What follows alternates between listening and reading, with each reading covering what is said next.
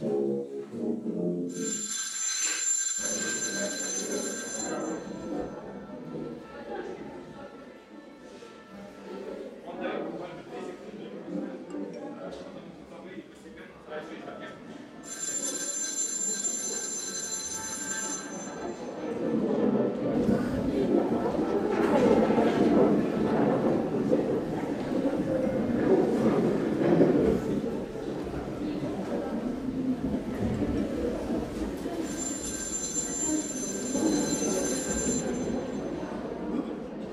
Уважаемые слушатели, просим вас отнестись с уважением к артистам. Они стараются для вас. Акт первый. Сцена у психотерапевта. Клиент. Женщина. 30 лет. Обратилась через полгода после смерти папы с телесными симптомами. Резкая потеря веса, аминорея, непонятные проблемы с ногой, медицинские исследования ничего не показали. Психотерапевт психолог, гештальт-терапевт, супервизор Наталья Нисман.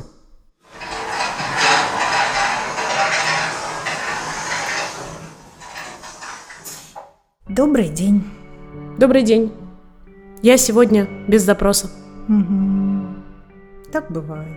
Попробуй сейчас не искать запрос в голове, а просто посиди немножко, Прислушайся к себе, к своему состоянию. Замечай, что ты здесь не одна. Может, возникнет что-то, что ты захочешь сказать мне сейчас. Я перед этой сессией ходила в лес, как ты мне предлагала тогда, помнишь?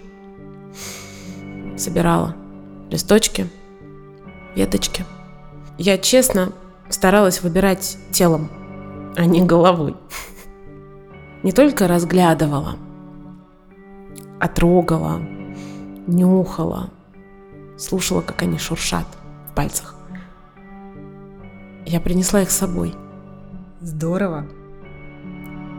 Готова ты сегодня поработать с ними? Или тебе сейчас важнее что-то другое? Я не очень понимаю, что мне сейчас важнее – Поэтому давай с растениями. Мне интересно, что из этого может получиться. Ну, тогда разложи их перед собой. Еще раз внимательно посмотри на них. И постарайся почувствовать, хочется ли какой-то из них взять в руки сейчас. Или просто прикоснуться. Или, может, возникает какое-то другое желание? Только не торопись и прислушивайся к себе. Хм. Наверное, хочется взять в руки вот эту ветку. Знаешь, как будто и не хочется. И хочется, и не хочется. Можешь чуть больше про это сказать? Больше ничего и нет. Просто я заметила это только ну, после того, как ты сказала «не торопись». Это? Ну, что есть и то, и другое. И, и вот это хочется и не хочется. Угу.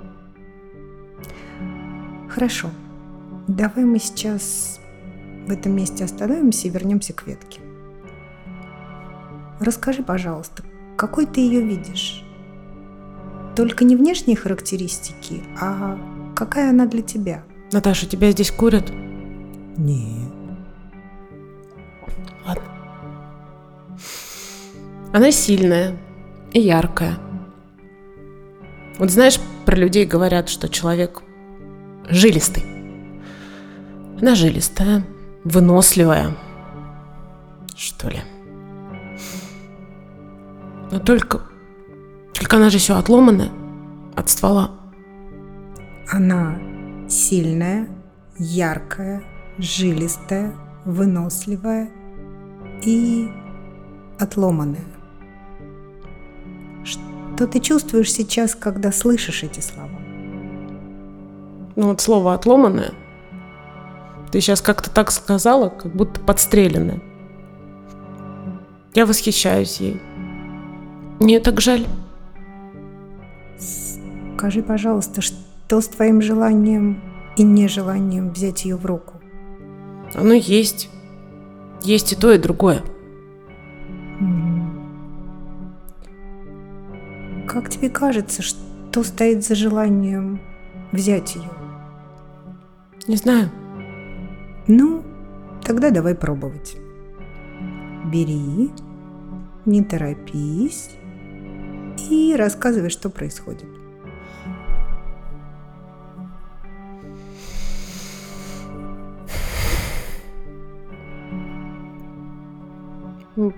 Хочется поставить ее в воду. Вдруг она даст корни и сможет жить дальше. Сама. Без дерева. Так ведь бывает, что ветки дают корни, да? Бывает. И потом живут и растут, и сами становятся деревьями. И бывает так, что это единственный способ сохранить жизнь. От погибающего дерева отрубить еще живую ветку и укоренить ее. Вода рядом, ваза тоже. Ты можешь осуществить свое желание.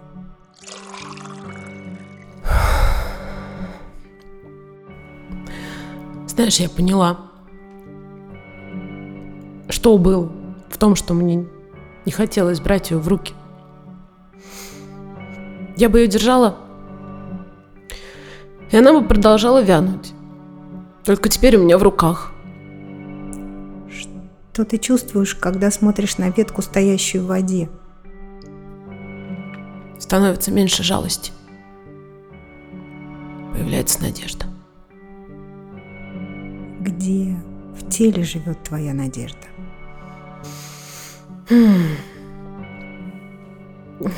Где-то между солнечным сплетением и позвоночником.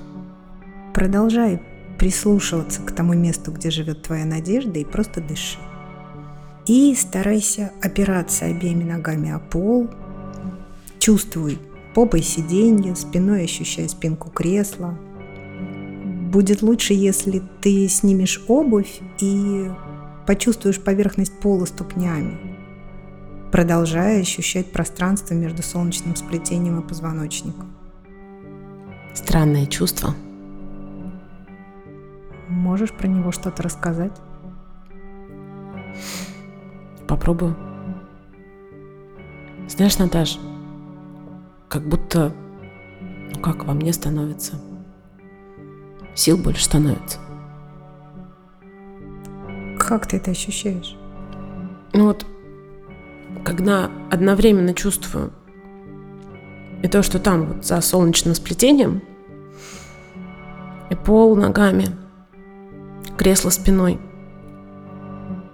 Знаешь, кажется, что могу встать и идти. У меня есть на это силы. Хотя бы на какой-то путь.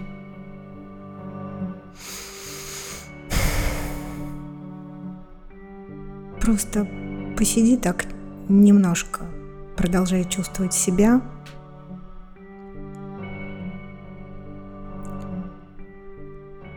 Скажи, пожалуйста, можешь ли ты сравнить свои ощущения себя в начале встречи с тем, как ты живешь в своем теле сейчас?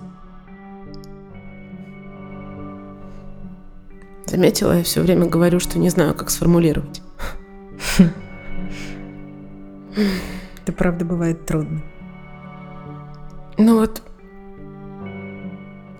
как будто это тело теперь больше мое, понимаешь?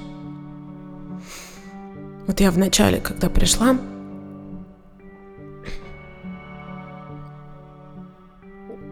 у него была власть надо мной, а у меня над ним сильно меньше. Сейчас все поменялось. Скажи, пожалуйста, это ощущение скорее приятное или скорее неприятное? Скорее приятное. Угу. Я рада. Давай мы на этом остановимся. Оглянись, пожалуйста, на это время, которое мы провели вместе. Скажи, было ли что-то важное для тебя сегодня? Вот эта история про ветку. Мне кажется, после ухода папы я как-то отломанная ветка. Ни единой мысли, никакой идеи, что можно было пить воду. А еще невероятнее, что пускать корни. Ты когда говорила про погибающее дерево, но у ветки-то нет выбора, да? Только вместе с ним погибнуть. Нужен же кто-то, кто ее срубит, а потом даст воды. А у тебя есть выбор? Думаю, есть. Только нет сил пока его сделать. Но это ведь только пока.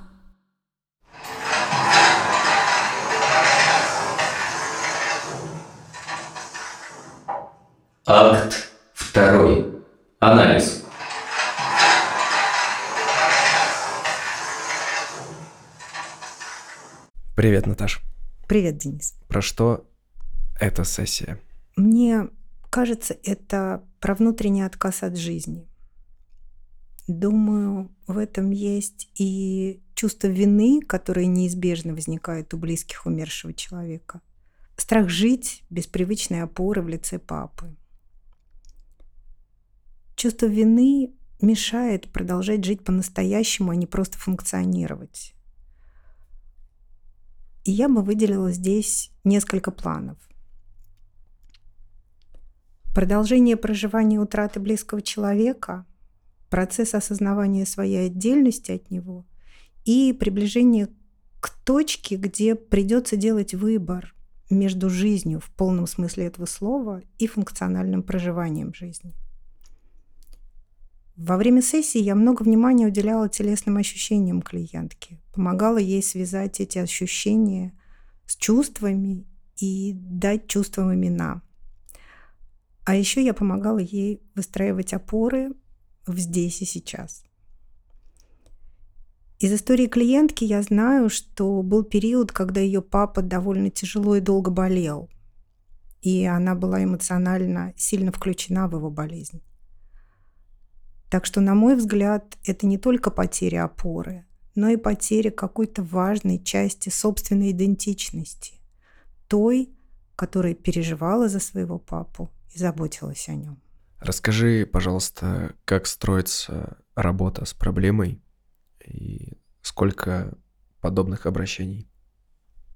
Если проблему называть симптом, с различными симптомами люди обращаются довольно часто.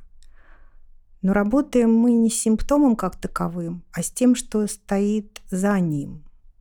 В данном случае за симптомом особенности проживания потери.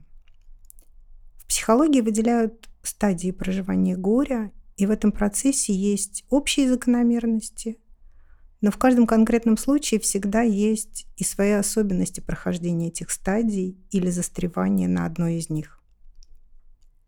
В данном случае симптомы, о которых мы знаем, резкая потеря веса, аминорея и какие-то непонятные проблемы с ногой, можно метафорически рассматривать как отказ жить самой и отказ от беременности как продолжение жизни. А есть ли возможность самостоятельно отследить эту проблему? Если да, то как? В норме довольно острое проживание потери может длиться до года. Если спустя 2-3 года человек продолжает сильно горевать или, наоборот, совсем не может плакать, часто посещает кладбище или совсем не находит в себе сил поехать туда – Сохраняет комнату умершего как музей, не может отдать или выбросить одежду близкого человека. Говорит о том, что представляет, будто он уехал в длительную командировку и когда-нибудь вернется. продолжает вести с ним внутренние диалоги. Все это похоже на застревание в одной из стадий проживания потери. И тогда имеет смысл обратиться к психологу. Если, как в случае с нашей клиенткой, появляются какие-то непонятные телесные симптомы, которые никак не подтверждаются медицинскими обследованиями, не стоит ждать долго. Если появляются телесные симптомы, это показатель того, что психика не справляется. Как бы ты строила работу с клиентом дальше? Когда клиентка говорит, что у нее нет сил сделать выбор, она не говорит о том, какой это выбор. Мне думается, что сил у нее сейчас нет на то, чтобы вернуться к полноценной жизни, где она может опираться на обе ноги, не худеть, и если вернуться к метафоре с веткой, пить воду и давать корни. Это была бы неторопливая работа по проживанию горя, сложности возвращения к своей прежней идентичности и необходимости выращивать какие-то новые грани себя.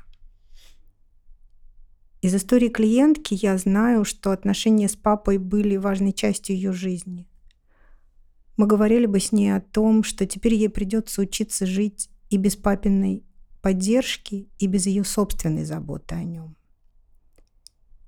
И, конечно же, я продолжала бы много внимания уделять телесным ощущениям, помогать ей возвращаться в свое тело. Взаимоотношения с папой вообще важная история в жизни любой девочки, а затем и женщины. Я вот сейчас подумала, если для кого-то из наших слушателей тема взаимоотношений с папой актуальна, я бы порекомендовала посмотреть мультфильм «Отец и дочь» режиссера Майкла Дудека. Наташ, ты давала ей задание собирать листья и ветки. И потом в сессии была довольно любопытная работа с веткой дерева. Можешь, пожалуйста, об этом рассказать поподробнее? Mm, это моя личная фишка. Я 10 лет серьезно занималась икебана, и опыт и знания, полученные в этой области, интегрирую в терапевтический процесс. Я придумала, как можно использовать взаимодействие с растениями и в групповой работе, и в индивидуальной, и даже в онлайн-формате. Когда человек взаимодействует с растением, включаются все органы чувств. И это дает возможность через ощущение прикоснуться к каким-то переживаниям, которые пока не осознаются, а поэтому вербальный доступ к ним невозможен. Использование растений в терапии – это как любой другой проективный инструмент. Метафорические карты, рисунок, игрушки и так далее. Но есть особенность. Она в том, что растения воспринимаются как нечто живое, созданное природой, а не руками человека. И тогда процесс взаимодействия с растениями приобретает характер взаимоотношений. Я вообще могу много и долго об этом рассказывать, но здесь, наверное, уже не стоит. Над спектаклем работали психотерапевт Наталья Нисман, ведущий Денис Макеев, Саунд-дизайнер Игорь, просто Игорь. Художник Михаил Щербак. Продюсерка Аля Миркина. Продакшн. Группировка А2 Студия. Все, пока. Пока.